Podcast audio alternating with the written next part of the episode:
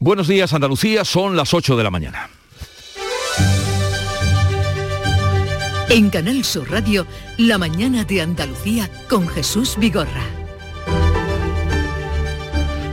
Hoy los niños dejarán atrás las mascarillas en los colegios después de las dudas de ayer tras la publicación del boletín, el decreto en el boletín oficial del Estado. La Junta ha enviado una nota a los centros para confirmarles que desde este jueves las mascarillas dejan ya de ser obligatorias. Así que hoy muchos niños van a ver las caras de sus profesores y tal vez sea por primera vez. Sorpresa. También de educación, hoy entra en vigor la ley de formación profesional que combina horas de estudios con horas de trabajo, permite facilitar la formación y esto es lo más importante para quienes ya están en el mercado del trabajo. También este jueves vuelve a subir la luz, que ayer tuvo el precio más bajo de todo lo que llevamos de 2022. Su precio medio será hoy de 160 euros el megavatio hora, casi un 90% más que ayer cuando costaba 85 euros. Y del exterior, pues sigue tristemente la guerra de Ucrania. Cada vez es más... Eh, dura la ofensiva en Donbass, mientras el presidente Zelensky ha urgido a Europa esta noche, una vez más, a dejar de comprar petróleo a Rusia, de financiarle la guerra a Putin. En España han sido acogidos 134.000 ucranianos, de los que 64.000 tienen protección temporal. De estas y otras noticias, enseguida les damos más detalle. La mañana de Andalucía. Social Energy. La revolución solar ha llegado a Andalucía para ofrecerte la información del tiempo. Hoy esperamos cielos poco nubosos en Andalucía, aumentando a nubosos con predominio de, nubes medias y altas al final del día, cuando no se descarta alguna precipitación débil en el extremo occidental y también en el área del estrecho. El viento soplará de componente oeste fuerte en el litoral mediterráneo y se esperan rachas ocasionalmente muy fuertes en el litoral oriental y en zonas altas. Las temperaturas mínimas sin cambios suben las máximas, un ascenso que será notable en la mitad oriental, 22 grados se van a alcanzar hoy en Málaga y Sevilla, 21 en Córdoba y Huelva, 20 en Almería, 18 en Cádiz y Granada y 16 de máxima en Jaén. En abril, Sol 1000. Con Social Energy, atrapa el sol y di no a la subida de la luz. Ahorra hasta un 70% en tu factura y sé un revolucionario solar aprovechando las subvenciones de Andalucía. Pide cita al 955 44 11 11 o socialenergy.es. Solo marcas y hasta 25 años de garantía. La revolución solar es Social Energy.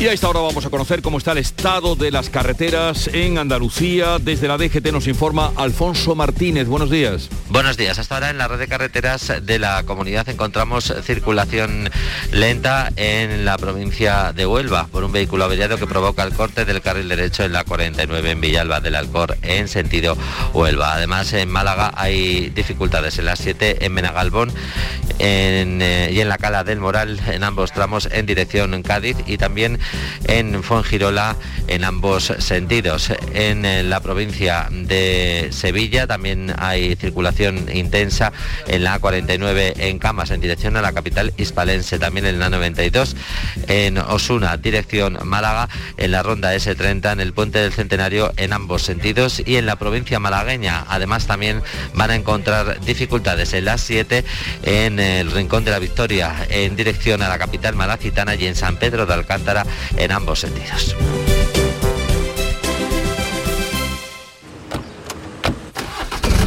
¿Nos vamos? Sí, espera, que quiero escuchar la fecha ganadora en el último sorteo de mi día de la 11. 31 de octubre de 2014. El día que salí de cuentas. María, qué memoria. Qué va, pero hay fechas especiales que no se olvidan.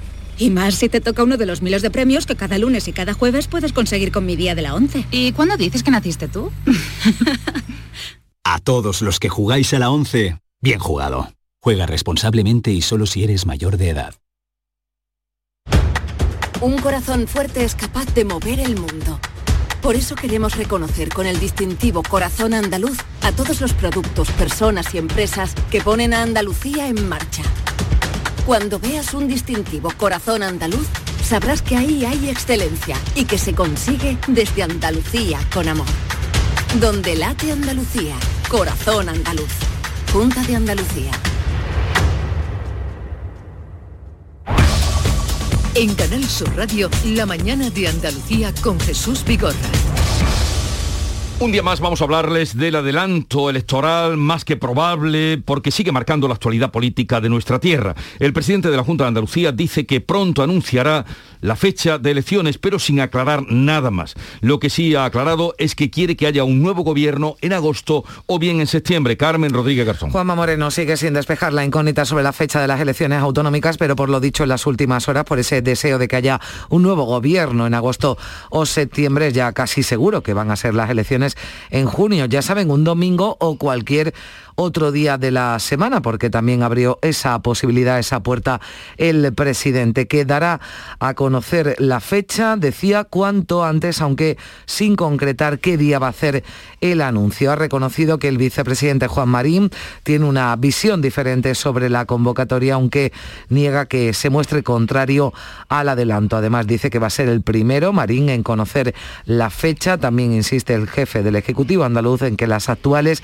circunstancias económicas obligan a ese adelanto. Andalucía y los andaluces necesitan tener un instrumento sólido y ese instrumento sólido es un presupuesto. Para tener un presupuesto que necesito que haya un gobierno a finales de agosto, primero de septiembre, ya constituido constituido y presentar en, noviembre el proyecto de presupuesto para el 2023. Pero desde Ciudadanos, desde los socios de gobierno, insisten en rechazar el adelanto, así de crítica se mostraba con el Ejecutivo, la portavoz parlamentaria de la formación naranja, Teresa Pardo.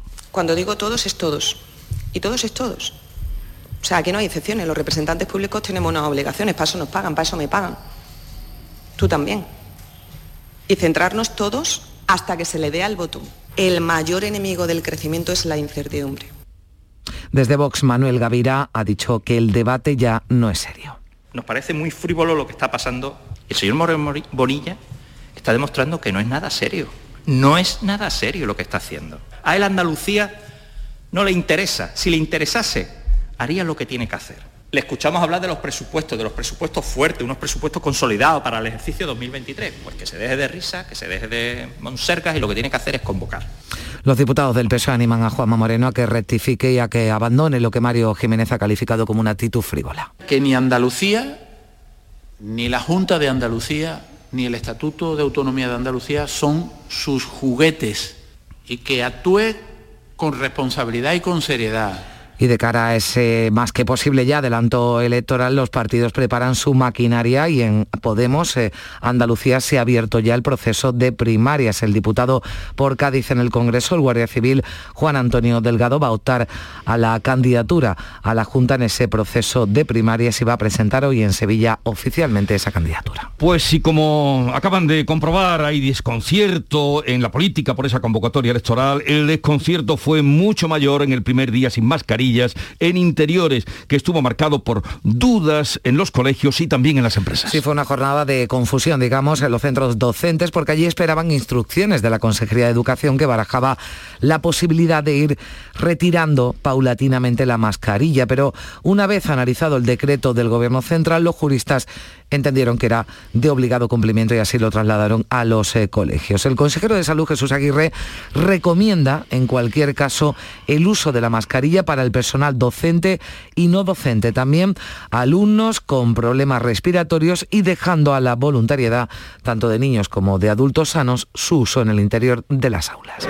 Recomendamos que aquellos que tengan cualquier problema de vulnerabilidad o que tengan algún tipo de síntoma de patología, sobre todo respiratoria, utilicen las mascarillas y por supuesto en el transporte escolar, mayores de 6 años hay que ir durante todo el transporte, como manda el artículo único del Real Decreto, hay que ir con mascarilla. Y en cuanto a las empresas, el Ministerio de Sanidad ha publicado una guía para orientar a los servicios de prevención de riesgos laborales, que son los que tienen la decisión final y así lo explicaba también este miércoles la ministra Carolina Darias. En relación a las empresas, la regla general, insisto, es que no serán obligatorias en el ámbito laboral. Ahora bien, si los servicios de prevención hacen una evaluación del riesgo de ese puesto de trabajo y determinan otras medidas, incluidas lo de la mascarilla, sí será obligatorio. Pues con el fin de aclararnos un poquito en ese último, eso que acaban de escuchar de la ministra, no serán obligatorias, pero eh, tienen mucho que ver las, eh, la- los servicios de prevención de riesgo. Vamos a saludar a Enrique Ordóñez, que es coordinador técnico nacional de Antea Prevención. Esta es una de las empresas andaluzas más importantes en prevención de riesgos laborales. Enrique Ordóñez, buenos días. Buenos días. Con el decreto aprobado por el Gobierno y ampliado después en el día de ayer para el fin del uso obligatorio de la mascarilla, ¿quién decide en la empresa si se mantienen o no?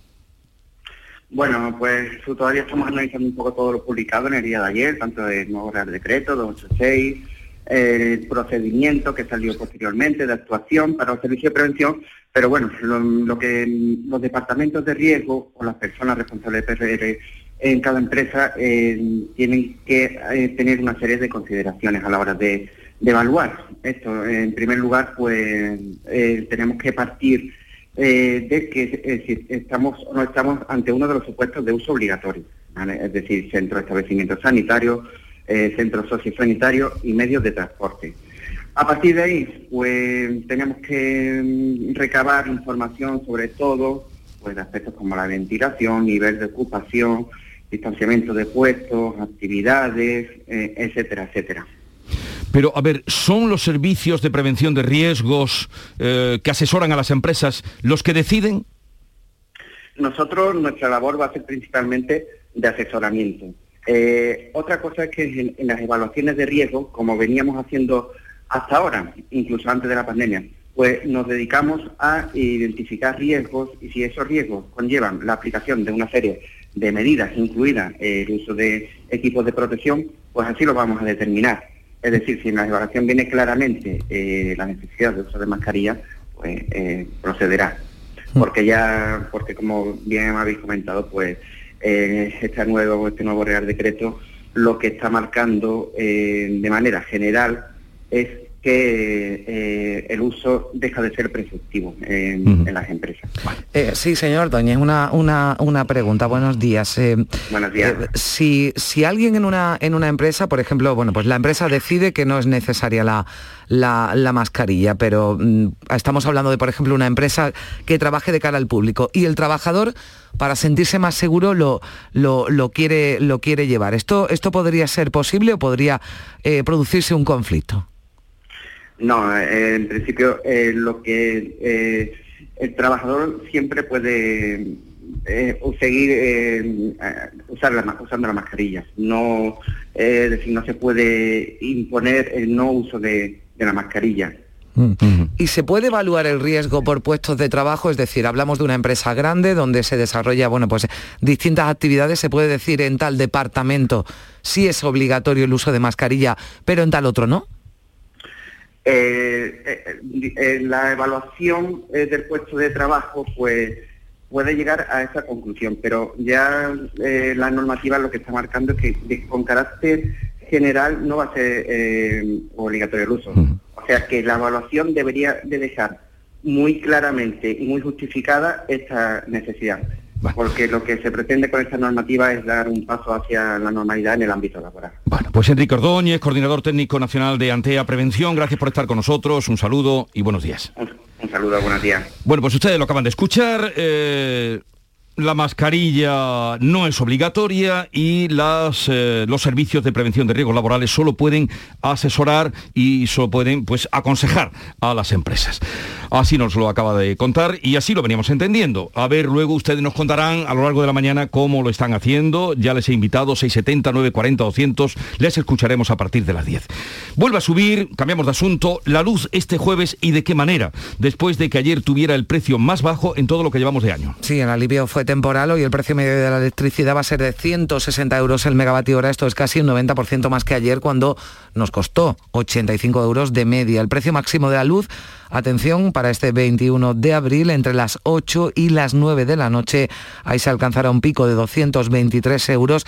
El mínimo será 101 euros entre las 3 y las 4 de la tarde. Por cierto, que mirando ya al precio del carburante, también el sector pesquero va a decidir el sábado si inician nuevas movilizaciones, se van a reunir para analizar las repercusiones de las medidas adoptadas por el gobierno para mitigar el aumento del coste del gasóleo antes de tomar la decisión, pero dicen desde el sector, recuerdan que desde el principio no han estado de acuerdo con unas medidas que consideran insuficientes para que la actividad pesquera vuelva a ser rentable. Así que veremos qué es lo que deciden el sábado. Y las gasolineras calculan que en abril están vendiendo un 35% más que hace un año debido en parte a ese descuento del gobierno de 20 céntimos por litro. Pero el sector asegura que el dinero anticipado por Hacienda se les ha agotado, se les está agotando y que siguen enfrentándose a problemas de liquidez. Seguimos en clave económica porque bajar el IRPF a las familias con ingresos inferiores a los 40.000 euros es una de las medidas económicas que va a remitir el Partido Popular y su líder, Núñez Feijo, a la Moncloa. Sí, también plantea una ayuda directa hasta 300 euros a las que no tienen obligación de, a los que no tienen obligación de presentar declaración de la renta. Forma parte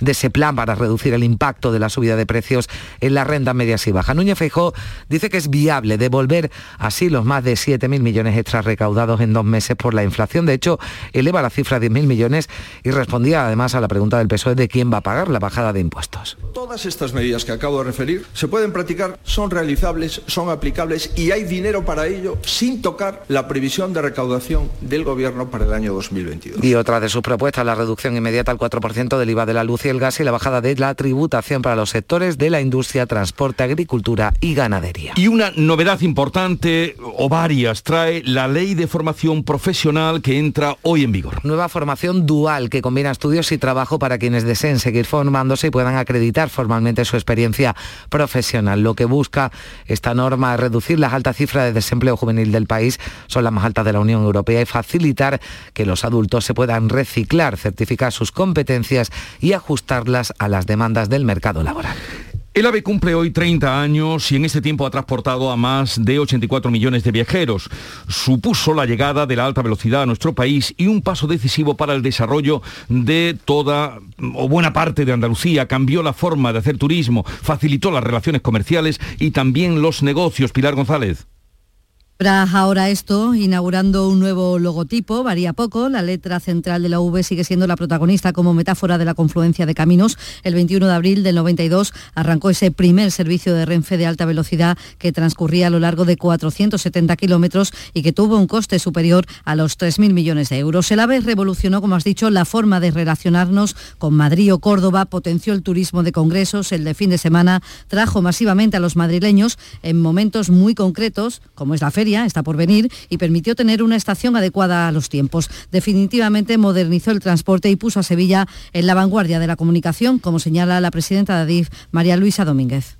El hito que supuso la alta velocidad Madrid-Sevilla y que demostró cómo se podía llegar a Sevilla en poco más de dos horas y media, eh, toda la tecnología que en aquel momento en parte se importó, pero ya se hizo colaborar a empresas españolas y lo que ha ido ocurriendo de aquí hasta fecha de hoy ha sido un gran desarrollo de una red completamente nueva.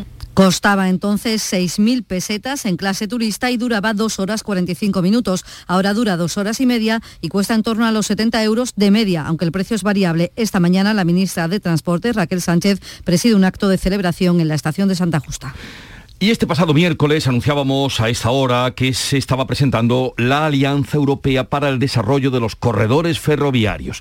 Vamos a conocer qué se ha sacado en claro, qué se ha sabido de este encuentro, sobre todo en, con respecto al corredor ferroviario Algeciras, Bobadilla, Fermín Soto. Bueno, pues se ha sacado en claro que en Andalucía hay actualmente 250 millones de metros cuadrados de espacios industriales improductivos donde el ferrocarril puede jugar un papel muy destacado, es lo que nos ha contado Juan Carlos Durán, decano del Colegio de Ingenieros Industriales de Andalucía Occidental, organizador de este evento. Pieza importante para este desarrollo es el inicio de los corredores en Algeciras con un puerto eh, que mueve, como saben, más de 100 millones de toneladas de mercancías. El presidente de la autoridad portuaria es, como saben, Gerardo Landaluce. Creación de sinergias, el trabajo conjunto y sobre todo pues para seguir eh, eh, reivindicando, exigiendo eh, y sobre todo ¿por qué? Pues porque hay una gran oportunidad que es el desarrollo de las redes transeuropeas en lo que es la península ibérica en el sentido de ambos corredores, el Mediterráneo y el Atlántico. Un dato para la línea ferroviaria Algeciras-Bobadilla. Este año el gobierno tiene previsto una inversión de 262 millones de euros. Desde aquí se considera esta cantidad insuficiente. Ayer nos preguntábamos, ¿algún día será realidad? Hoy confiemos en que sea realidad esa Algeciras Bobadilla. A finales de este año el gobierno decidirá por concurso la sede de la Agencia Nacional de Inteligencia Artificial a la que optan Galicia y Granada, que tiene muchas posibilidades. Laura Nieto. La secretaria de Estado de Digitalización e Inteligencia Artificial, Carmen Artigas, dijo ayer en Granada que la candidatura granadina es altamente atractiva. Galicia aún no ha decidido cuál sería la sede de la agencia y Granada está muy bien posicionada por todo el trabajo que ya se ha realizado. Carmen Artigas. Con la Universidad de Granada, la Facultad de Informática, encuentros con los empresarios, el ver los laboratorios de innovación e inteligencia artificial. Granada ya está en el mapa mundial de la inteligencia artificial. Tenemos aquí un entorno único donde estamos sumando patrimonio histórico, cultura, humanidades y tecnología y eso está haciendo que, estemos ya en el mapa y quiero ver un poco esta realidad. Y el alcalde, Francisco Cuenca, destacó los argumentos de la ciudad para albergar la sede. Y sobre todo hay que ya hay un ecosistema real que nos permite ya no solo ser una ciudad que se dedica al turismo, a la excelencia y a la hostelería, sino también una ciudad que se convierte casi en el modelo a seguir por otras ciudades como ejemplo del equilibrio entre el patrimonio, la historia, la cultura y sobre todo la tecnología. Declaraciones tras presentar el kit digital por el que 50.000 autónomos y pequeñas empresas españolas recibirán ayudas de 12.000 euros de fondos europeos. Seguimos hablando de comunicación porque se recupera el sector aéreo tras la pandemia. Al menos esto es lo que dice la Asociación de Líneas Aéreas, que es la organización que agrupa al 85% del tráfico aéreo y que presentó ayer sus previsiones. Nos atiende Javier Gándara, que es el presidente de la Asociación de Líneas Aéreas ALA. Señor Gándara, buenos días. Hola, buenos días, ¿qué tal? ¿Y qué dicen esas previsiones que ustedes han planteado para los próximos meses, en concreto meses de verano? Bueno, pues que para esta temporada de verano, digamos, acaba de empezar, ¿no? Y acabará en octubre, la previsión ahora mismo es que hay programados alrededor prácticamente el mismo número de asientos que hubo ya en el, el verano 2019, que fue el último año, digamos, por decir, normal, ¿no? Con lo cual, eso son perspectivas buenas. También es cierto que eso es la oferta que se va a poner a la venta y está sujeta a posibles cambios y luego entonces está por ver realmente si la demanda va a responder igual, que nosotros creemos que sí, con lo cual es bastante probable que este verano, si a lo mejor no alcancemos ya cifras de pasajeros, igual que antes de la pandemia, ya estemos en niveles bastante similares. Ustedes han hablado de 212 millones de asientos programados. Eso significaría pues muy poca variación con respecto al año 2019. ¿Quiere esto decir que no prevén que pueda afectarle la guerra que está ahora en Europa, la guerra de Ucrania, al transporte aéreo? Bueno, pues eh, ahora mismo, digamos, el impacto que está teniendo la guerra al transporte aéreo en el caso de España es, pequeño porque, digamos, antes de la pandemia las rutas no directas con uh, Ucrania y Rusia apenas representaban un 1% del tráfico, pero eso sí, el impacto indirecto está viéndose, digamos, muy reflejado por el tema del precio del combustible, ¿no? Ahora mismo el queroseno de aviación está al doble del precio que estaba en abril del año pasado, ¿no? Y como el combustible es el 30% de los costes de cualquier compañía aérea, eso entonces lo que puede tener un gran impacto, ¿no? Entonces, claro, nosotros lo que vemos es que ahora mismo eso es lo que hay ofertado, pero bueno, hay un gran grado de incertidumbre, ya no solamente por el tema del precio del combustible, la guerra de Ucrania, sino porque tampoco sabemos, digamos, si nos vamos a enfrentar a una nueva variante o otra serie de cuestiones, con lo cual, con la prudencia, digamos, en estos casos, son perspectivas buenas, pero bueno, ahora habrá que ir realizándolas mes a mes. ¿Se prevé en subida de precios? Bueno, yo creo que a corto plazo el tema del precio del combustible, dado que unas bastantes compañías no tienen cubierto ¿no? Eh, a precios menores eh, una gran parte de su consumo, digamos, es probable que eso lo puedan mitigar, pero también de cara a este verano, yo creo que ahora mismo lo que hace falta todavía es estimular la demanda, por lo cual nosotros esperamos que los precios para volar este verano sigan siendo muy competitivos. Bueno, precios competitivos, 212 millones de asientos programados, a ver cómo discurre y si todo eh, va para adelante como ustedes han previsto. Javier Gándara, presidente de la Asociación de Líneas Aéreas, Ala, gracias por estar con nosotros, un saludo y buenos días. Gracias y buenos días. Las fronteras de Ceuta y Melilla con Marruecos reabrirán el 1 de mayo tras 26 meses de cierre, dos días antes de que termine el Ramadán, según publica el Confidencial. De momento solo podrán cruzar los transfronterizos marroquíes que trabajaban en ambas ciudades autónomas antes de la pandemia y los ciudadanos de la Unión Europea, es decir, todos los ceutíes y melillenses. Javier Moreno. Quedan, por tanto, excluidos de la reapertura los marroquíes residentes en las provincias de Tetuán y de Nador, que hasta el cierre fronterizo podían entrar en las ciudades con su documento de identidad o el pasaporte, pero sin necesidad de visado. Una vez dentro, no podían viajar a la península. El presidente de Ceuta, Jesús Vivas, se reunía ayer en Madrid con los ministros de Exteriores, José Manuel Álvarez, y de Defensa, Margarita Robles. El martes lo hacía con el de Interior, Fernando Grande Marlasca. Les ha pedido que si Ceuta ingresa en el espacio Schengen, los marroquíes solo puedan entrar ya en ella con el visado europeo, excepto quizá los transfronterizos. También quiere que antes de fin de año se inaugure en Ceuta una aduana comercial a través de la que se pueda exportar legalmente a Marruecos. Son las 8.25 minutos de la mañana. La mañana de Andalucía. Hola Ana, ¿qué tal? Muy bien, aquí vengo de recoger al peque de la escuela infantil. Pues yo acabo de solicitar la plaza para el mío. Ah, qué bien. En Andalucía te ofrecemos una educación de confianza, una formación de calidad para avanzar en la igualdad de oportunidades y poder conciliar. Del 1 de abril al 3 de mayo solicita plaza en las escuelas y centros infantiles públicos o adheridos al programa de ayudas de la Consejería de Educación y Deporte. Infórmate en www.juntadeandalucía.es barra educación. Junta de Andalucía. Hola, hijo. ¿Cómo te van las cosas? Dice mi mujer que trabajo demasiado y que tengo mucha tensión acumulada. ¿Tensión? ¿Y tú qué has hecho? Yo, garbanzos. Mmm, garbanzos. Anda, siéntate y come. Legumbres la pedriza. Tómate tu tiempo. Oye, ¿qué pipas estás comiendo? ¡Qué buena pinta! ¿De verdad me lo preguntas? ¿No las reconoces? Pipas hay muchas en el mercado. Sí, pero pipas reyes son las auténticas, las de siempre, con sal y sin sal. Incluso las del león son de frutos secos reyes. Que sí, que sí, me ha quedado claro. Frutos secos reyes, tus pipas de siempre. En Canal Sur Radio, la mañana de Andalucía con Jesús Vigorra. 57 días ya de guerra en Ucrania. Rusia ha recrudecido su ofensiva en el este del país.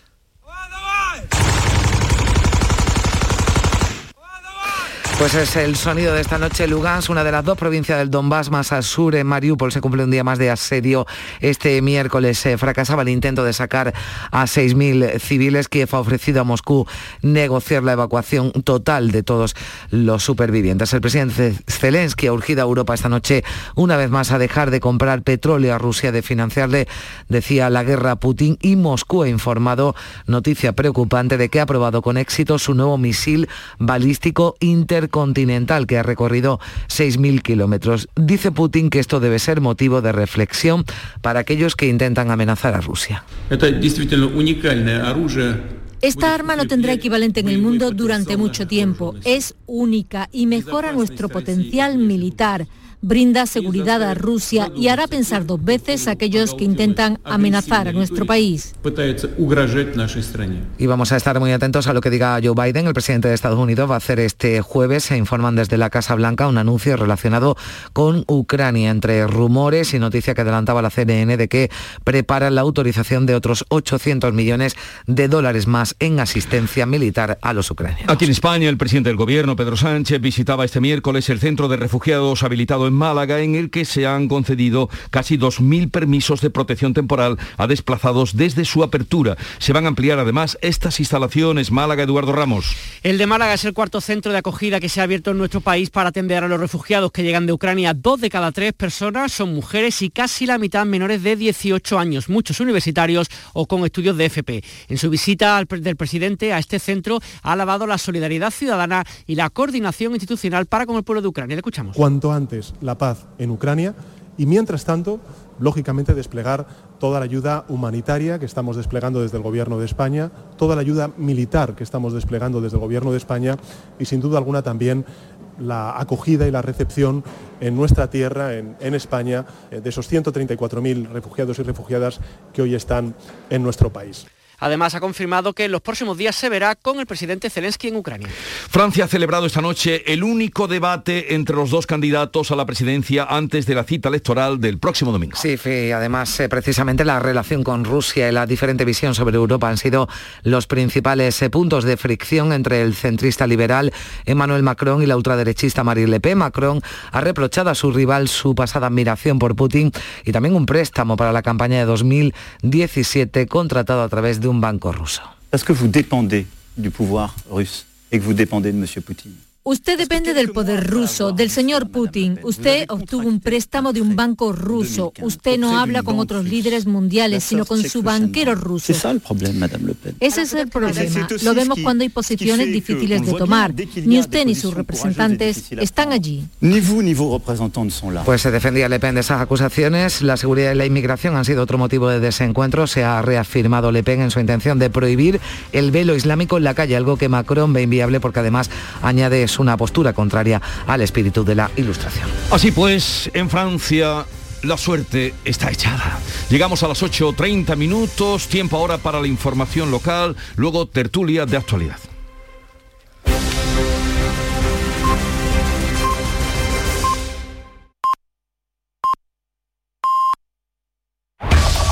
En la mañana de Andalucía de Canal Sur Radio. Las noticias de Sevilla. Con Pilar González. Hola, buenos días. Hoy tenemos el cielo con nubes alta, viento del oeste arreciando por la tarde. La máxima prevista es de 20 grados en Morón y Lebrija y 22 en Écija y en Sevilla. A esta hora tenemos 11 grados en la capital y en la carretera. Hay retenciones en la entrada a Sevilla por la A49 de 2 kilómetros, uno por el patrocinio y uno por las autovías de Coria y de Mairena. En el centenario, un kilómetro en ambos sentidos. Dos kilómetros en el nudo de la gota de leche, sentido Urbana Norte, donde el tráfico es intenso en ambos sentidos. También es intenso en la entrada a la ciudad por el Alamillo, Avenida Juan Pablo II y Puente de las Delicias, Avenida de Andalucía, sentido Ronda del Tamarguillo y en el acceso al cruce entre la Ronda del Tamarguillo con la Avenida de la Paz. Automóviles Berrocar, más de mil coches de todas las marcas y modelos. La mejor garantía del mercado, inmejorable financiación, sin sorpresas de última hora y con total transparencia para que la compra de tu nuevo coche sea una decisión inteligente. 50 concesionarios Berrocar y más de 700 talleres concertados en territorio nacional. Entrega domicilio totalmente gratis. GrupoBerrocar.com la mascarilla se elimina hoy en colegios e institutos. Muchos niños, como Álvaro, de 6 años, verán por primera vez la cara de compañeros y profesores. Estoy muy feliz porque en Sevilla por primera vez ya se ha quitado la mascarilla en los coles.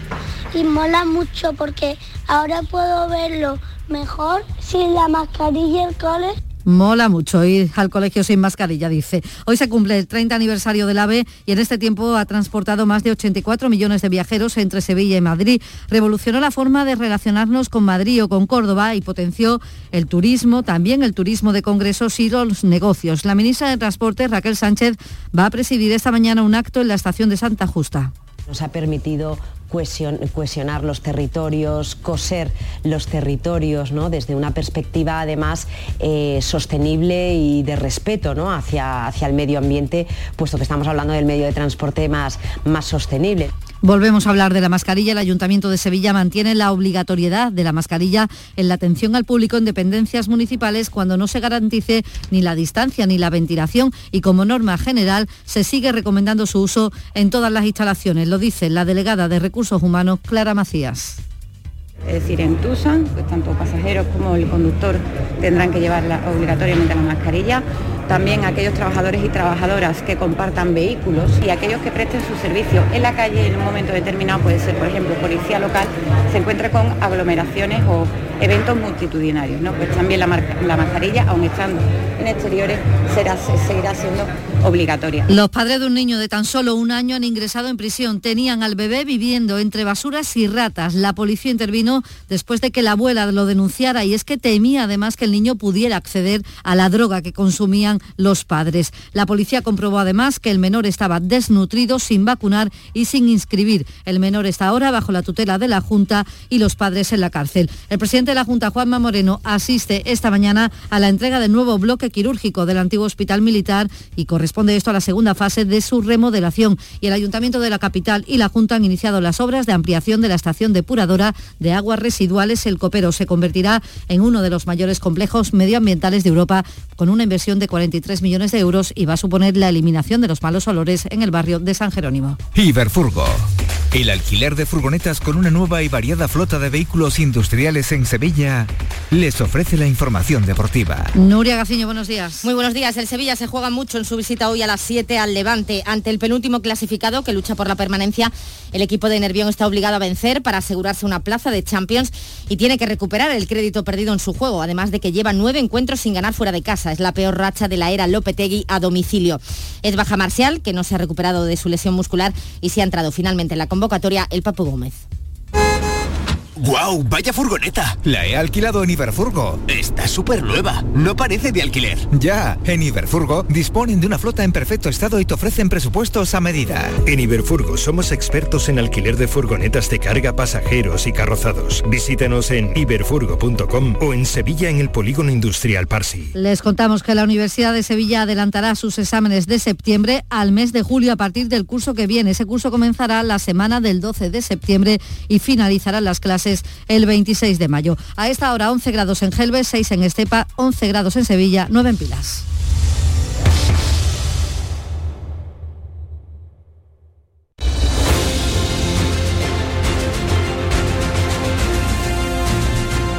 ...8.35 minutos de la mañana, sintonizan Canal Sur Radio y enseguida vamos a entrar en conversación, eh, mesa de diálogo, hoy con Silvia Moreno, con Rosana Sáez y con Teo León Gross.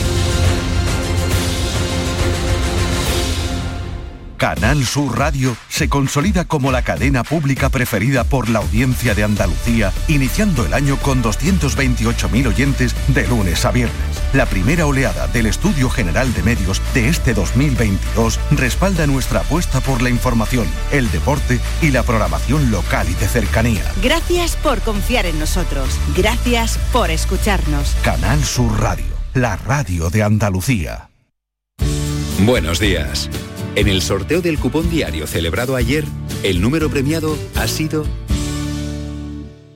52.153 52153. Asimismo, el número de serie correspondiente a la paga premiado con 3.000 euros al mes durante 25 años ha sido 6. Hoy, como cada día, hay un vendedor muy cerca de ti repartiendo ilusión. Disfruta del día. Y ya sabes, a todos los que jugáis a la 11, bien jugado. Un corazón fuerte es capaz de mover el mundo. Por eso queremos reconocer con el distintivo Corazón Andaluz a todos los productos, personas y empresas que ponen a Andalucía en marcha. Cuando veas un distintivo Corazón Andaluz, sabrás que ahí hay excelencia y que se consigue desde Andalucía con amor. Donde late Andalucía, corazón andaluz. Junta de Andalucía.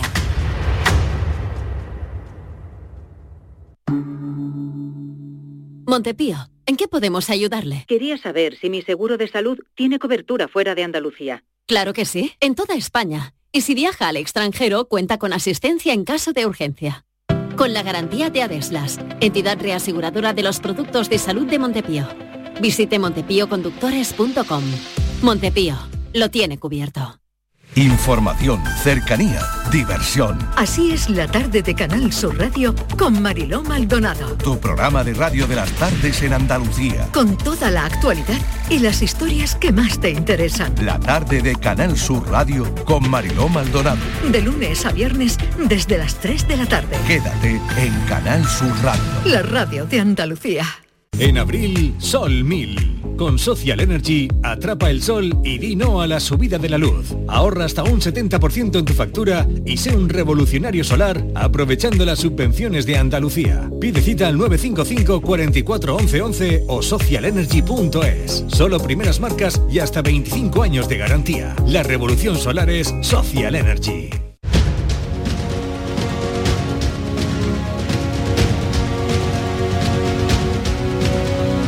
En Canal Sur Radio, La mañana de Andalucía con Jesús Vigorra.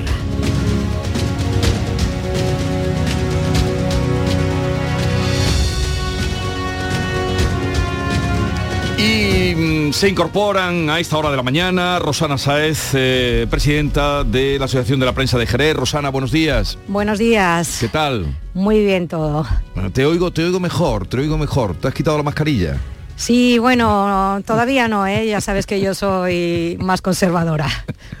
bueno, hay de todo, hay de todo. Hay de todo. Es que acabamos de volver de la Semana Santa y algunas de las imágenes en la calle sí. parece un poco prematuro todavía. Uh, también está con nosotros Silvia Moreno del diario El Mundo. Buenos días, Silvia. Muy buenos días. ¿Qué tal? Muy bien. ¿Qué has percibido en la calle estos días? La gente ¿O este ya primer día? mascarilla, mascarilla fuera, ¿no? La mayor parte de la gente yo ya veo que había mucha ganas de quitarse la, la, mascarilla. ¿Tú has percibido que hay más que sin mascarilla que... Sí, bueno, sí, sí, bueno, ya, ya en, en, la calle ya lo veíamos, era ahora no, en los sitios también me, me ha sorprendido, en, en, un supermercado, en alguna tienda, la gente ya va sin mascarilla. Uh -huh. Y Teo León Gros, ya saben, director de mesa de análisis, a la una menos 10, cada día en Canal Sur Televisión. Buenos días. ¿Qué tal? Buenos días. Bueno, tú llevas saliendo sin mascarilla en el programa, ese, ese esa um, eh, prebenda tenéis los de la tele. Bueno, eh, también te digo que tenemos una mesa que se encargó específicamente para que las cuatro personas que hay allí estén a un metro y medio sentados a un metro y medio. Así que en entre eso y que es un plató de grandes dimensiones, o sea, con un techo muy alto como corresponde, en fin, eh, eh, y, que, y, que, hay muy pocas personas dentro del plató en el, durante la, la, realización del programa, te tengo que decir que se cumplen las normas. Todas las normativas. Habéis hecho la evaluación, ¿no?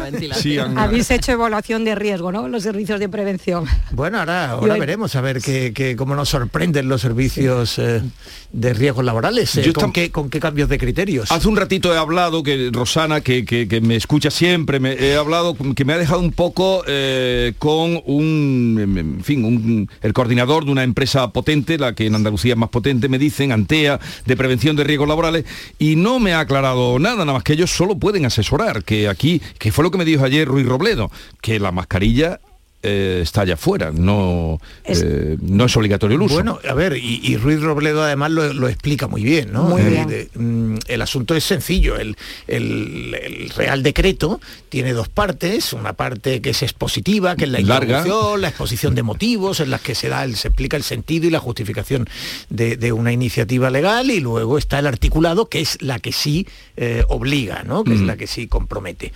Y, eh, eh, solo tiene un solo tiene un artículo. Sí. Y Sí, no sí, dice sí. nada de los centros de trabajo. toda la exposición de motivos no compromete. Entonces, bueno, así, ahí deja, eh, sugiere, digamos. ¿no? En el fondo es como cuando sale el presidente o sale la ministra, o por supuesto sale el consejero andaluz y dice, apelamos a la prudencia. Bueno, pues eso es lo que hace el Real Decreto, apelar a la prudencia y una vez más en algo que en la cogobernanza han hecho muy bien, que es eh, darle un golpecito a la pelota para echársela al, al al lado.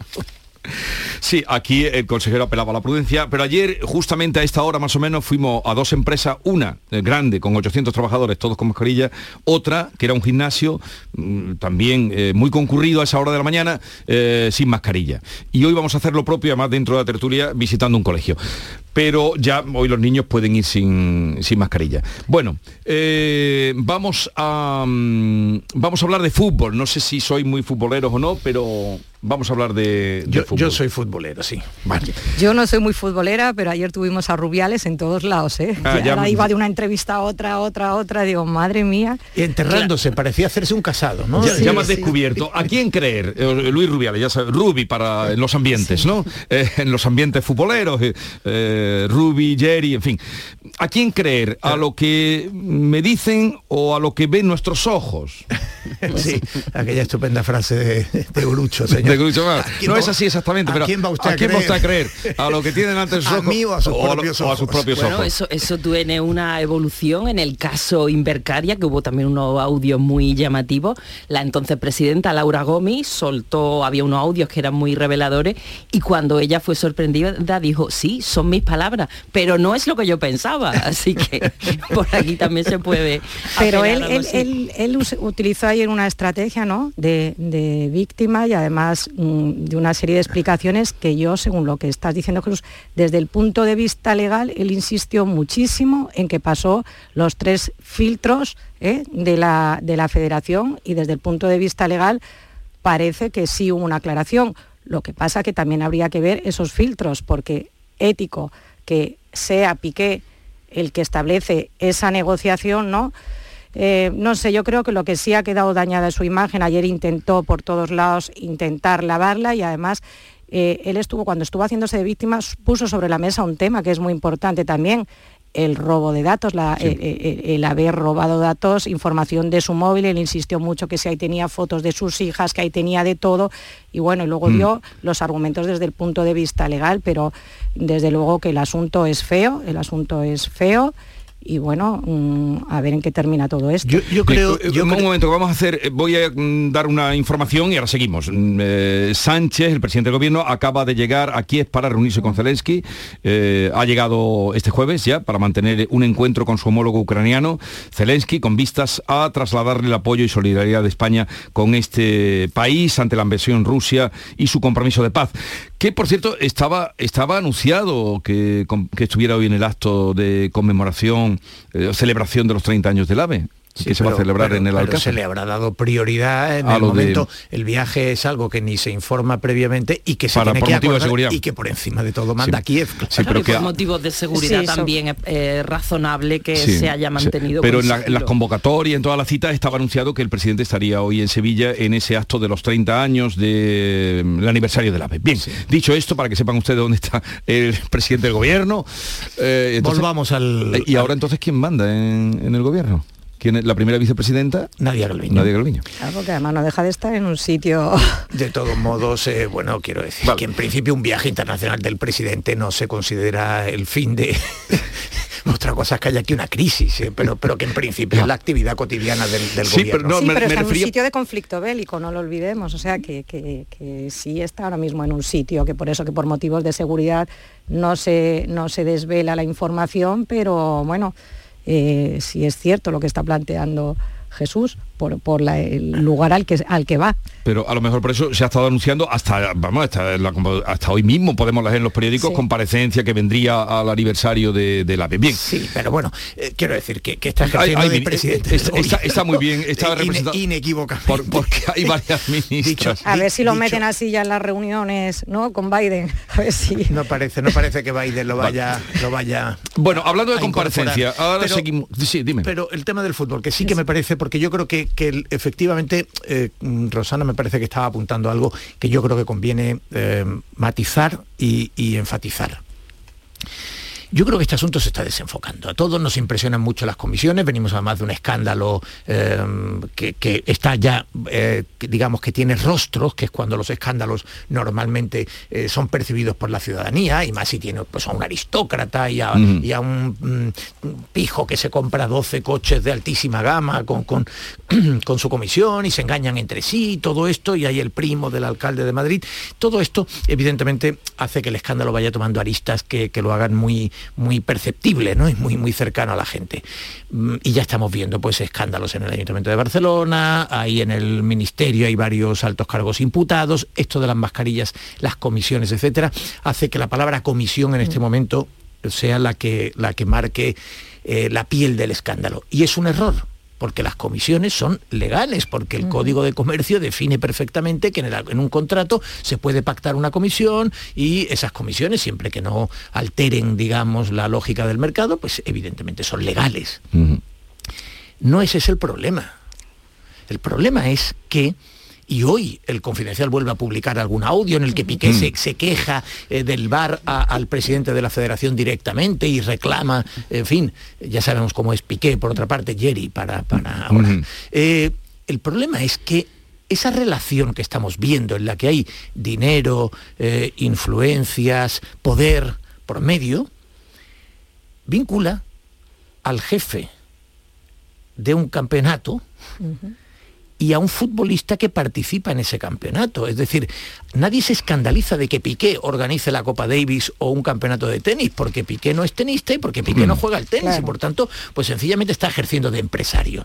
Pero aquí Piqué es un futbolista que compite dentro de ese mismo torneo, en el que el señor con el que está haciendo ese conchabeo, por otra parte en términos bastante, en fin, eh, eh, groseros y ¿no? con ese lenguaje de germanía Y- y el que- siempre aflora en estos pasar una vaca y la manteca y No, no, sí, el otro día Ignacio Camacho hacía una selección de, de Sí, frases bueno, memorables. Han quedado, han quedado tantas en la memoria, ¿no? Mm. El otro día, bueno, en este asunto de las mascarillas, palasaca. Sí. Quiero decir que, que siempre hay algo, y este es, le metemos uno o dos palos más, ¿no? Mm. Es decir, siempre aparece una expresión eh, que, que- que baja al suelo la- el, el asunto. Pero, mm, pero no- ninguna broma. Es decir, eh, eh, esto es evidentemente es indecente, profundamente indecente. Eh, No entremos ya, luego podemos, el asunto que hoy, por ejemplo, añade el confidencial, la, eh, que, que no, un piso al que no tiene derecho y además un piso de lujo, el presidente de la federación, luego, luego hay otras aristas. Pero por encima de todo, el presidente de la federación queda absolutamente desacreditado y sin ningún derecho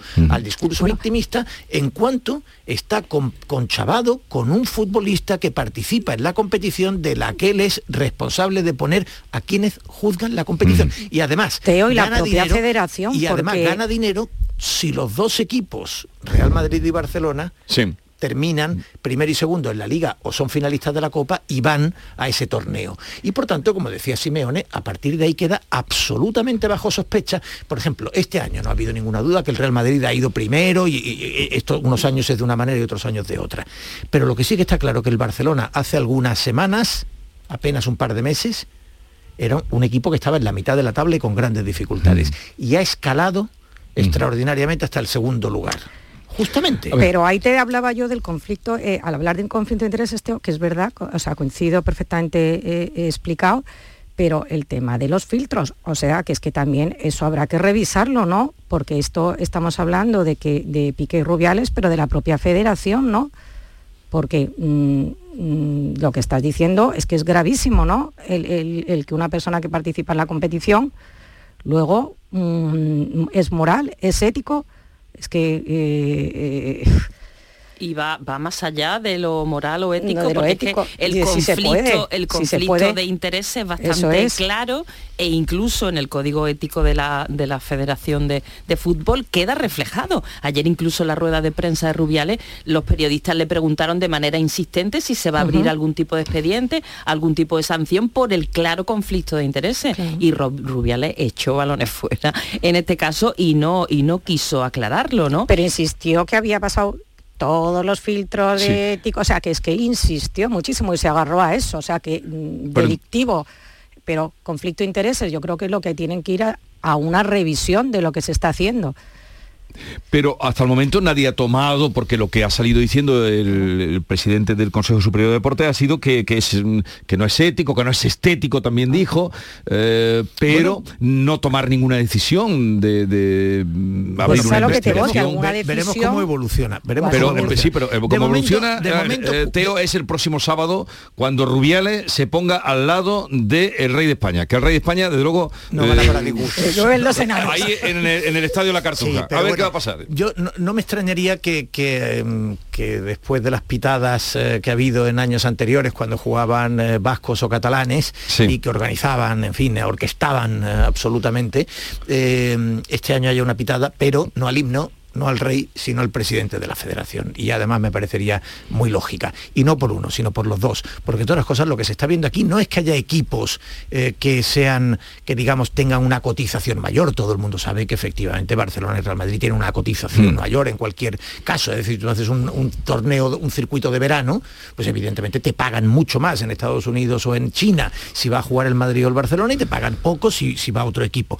Eso es un hecho eh, absolutamente objetivo de mercado.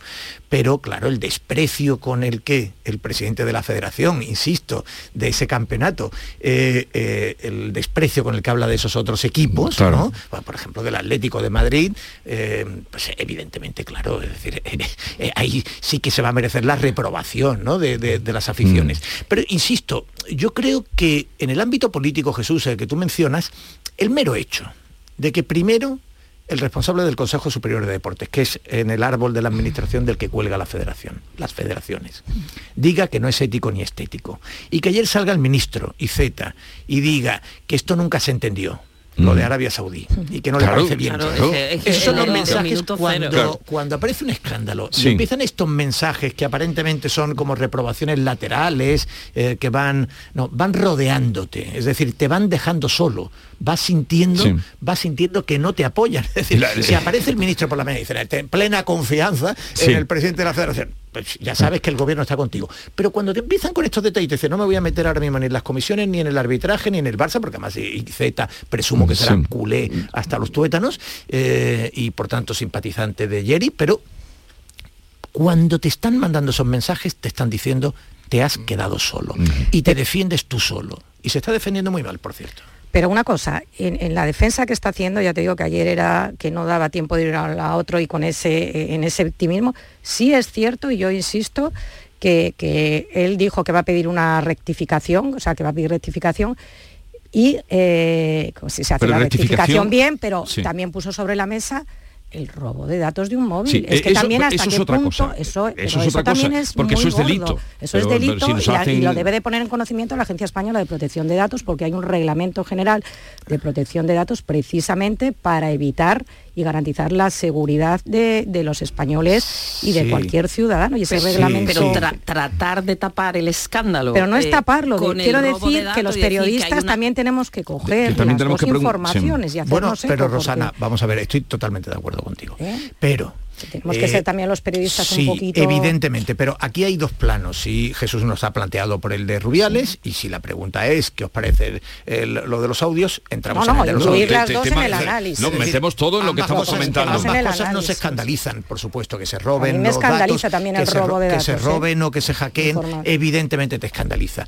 Lo que ocurre que hay ya una doctrina más o menos consolidada que dice eh, que si alguien evidentemente roba datos está cometiendo un delito y debe ser perseguido y ojalá sea juzgado y en la medida que le corresponda condenado.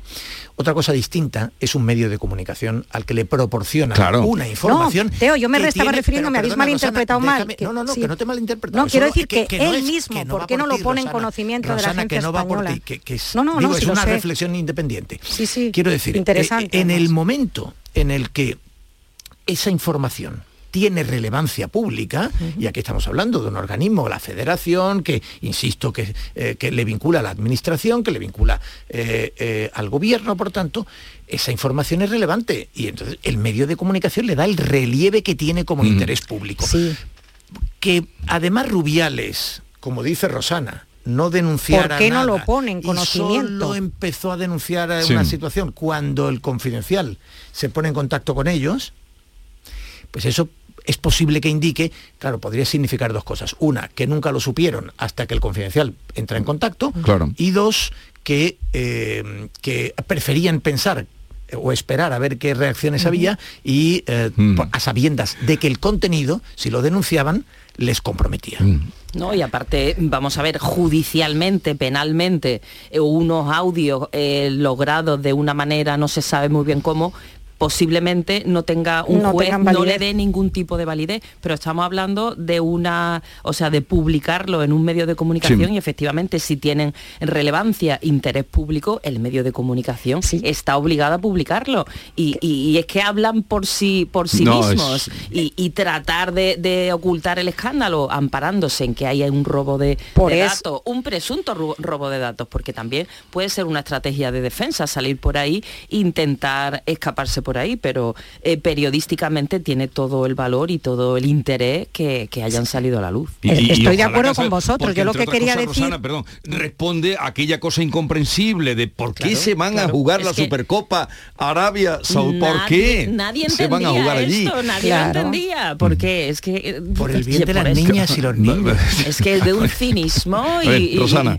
No, no, sí, yo decía ¿Qué por eso mismo que es muy grave que la defensa propia que hizo ayer y él insistía y lo intentaba llevar por ahí, es lo que quería decir que por qué, si lo tiene tan claro, no lo denunció también a la Agencia Española de Protección de Datos, porque tenemos esa protección los españoles y existe, por eso te decía, ese Reglamento General de Protección de Datos que se aprobó y entró en vigor en mayo de 2017 precisamente para garantizarnos esa protección. Lo que quería decir era todo lo contrario, o sea, que, que esa defensa que ha hecho suya le ha pedido una rectificación, pero mientras llega esa rectificación, no denuncies al medio, denuncia, pon en conocimiento de la Agencia Española de Protección de Datos que te han robado presuntamente datos de tu móvil porque puedes hacerlo, pero no lo ha hecho. En cualquier caso, eh, como decía, decía Fernando de los Ríos, el mejor camino para llegar a la ética es la estética en el famoso Claro. discurso.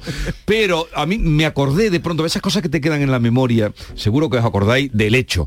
Cuando secuestraron al eh, director del Círculo de Lectores, año 1997, lo tuvieron metido en un maletero unas horas. Bueno, yo por lo menos lo recuerdo y os lo voy a poner en contexto. Eso fue año 1997. Se llamaba Hans Meiken, eso no lo recordaba, lo he buscado. Pero recordaba que en una entrevista que le hicieron, lo tuvieron y lo, torturaron y perdieron, bueno, torturaron no a este extremo, no sé qué yo cómo quedó. Pero en la entrevista primera que le hicieron a este señor alemán, decía que lo más terrible durante las horas que pasó con los secuestradores era el lenguaje que utilizaban. El lenguaje soez, recuerdo perfecta, eso me quedó grabado, no sé, a veces te quedan cosas grabadas en la memoria, quizás como era. Y, y claro, es que el lenguaje. Emilio Lledó dice, háblame y te diré que lees. Eh, Se lo he oído muchas veces. Sí, es- háblame y te diré quién eres. Está muy bien. Eh, la verdad, yo creo que ninguno, lenguaje. ninguno resistiríamos que una conversación con alguien con quien tengamos confianza en un ambiente, eh, digamos, de chalaneo, confianzudo, de, en fin, eh, sea expuesto En público, sí. en público, es decir, porque evidentemente en un momento determinado pues eh, utilizas expresiones Sí. relajadas y puedes decir algo más o menos vulgar. eh, Yo creo que esto es obvio que ninguno lo resistiríamos. Pero eh, yo siempre creo que hay que enfatizar, ojo, Pero que una- aquí queda retratado cuando estás hablando de repartirte millones. repartir, de gente que gana millones, que es lo más Y gente que triste. gana mucho O de dinero. jugar con De el gente- campeonato, ¿no? Eh, eh, Entonces, que nos vamos ya, que nos vamos, que estamos llegando a las nueve, un momentito. Bueno, nos vamos, pero seguimos.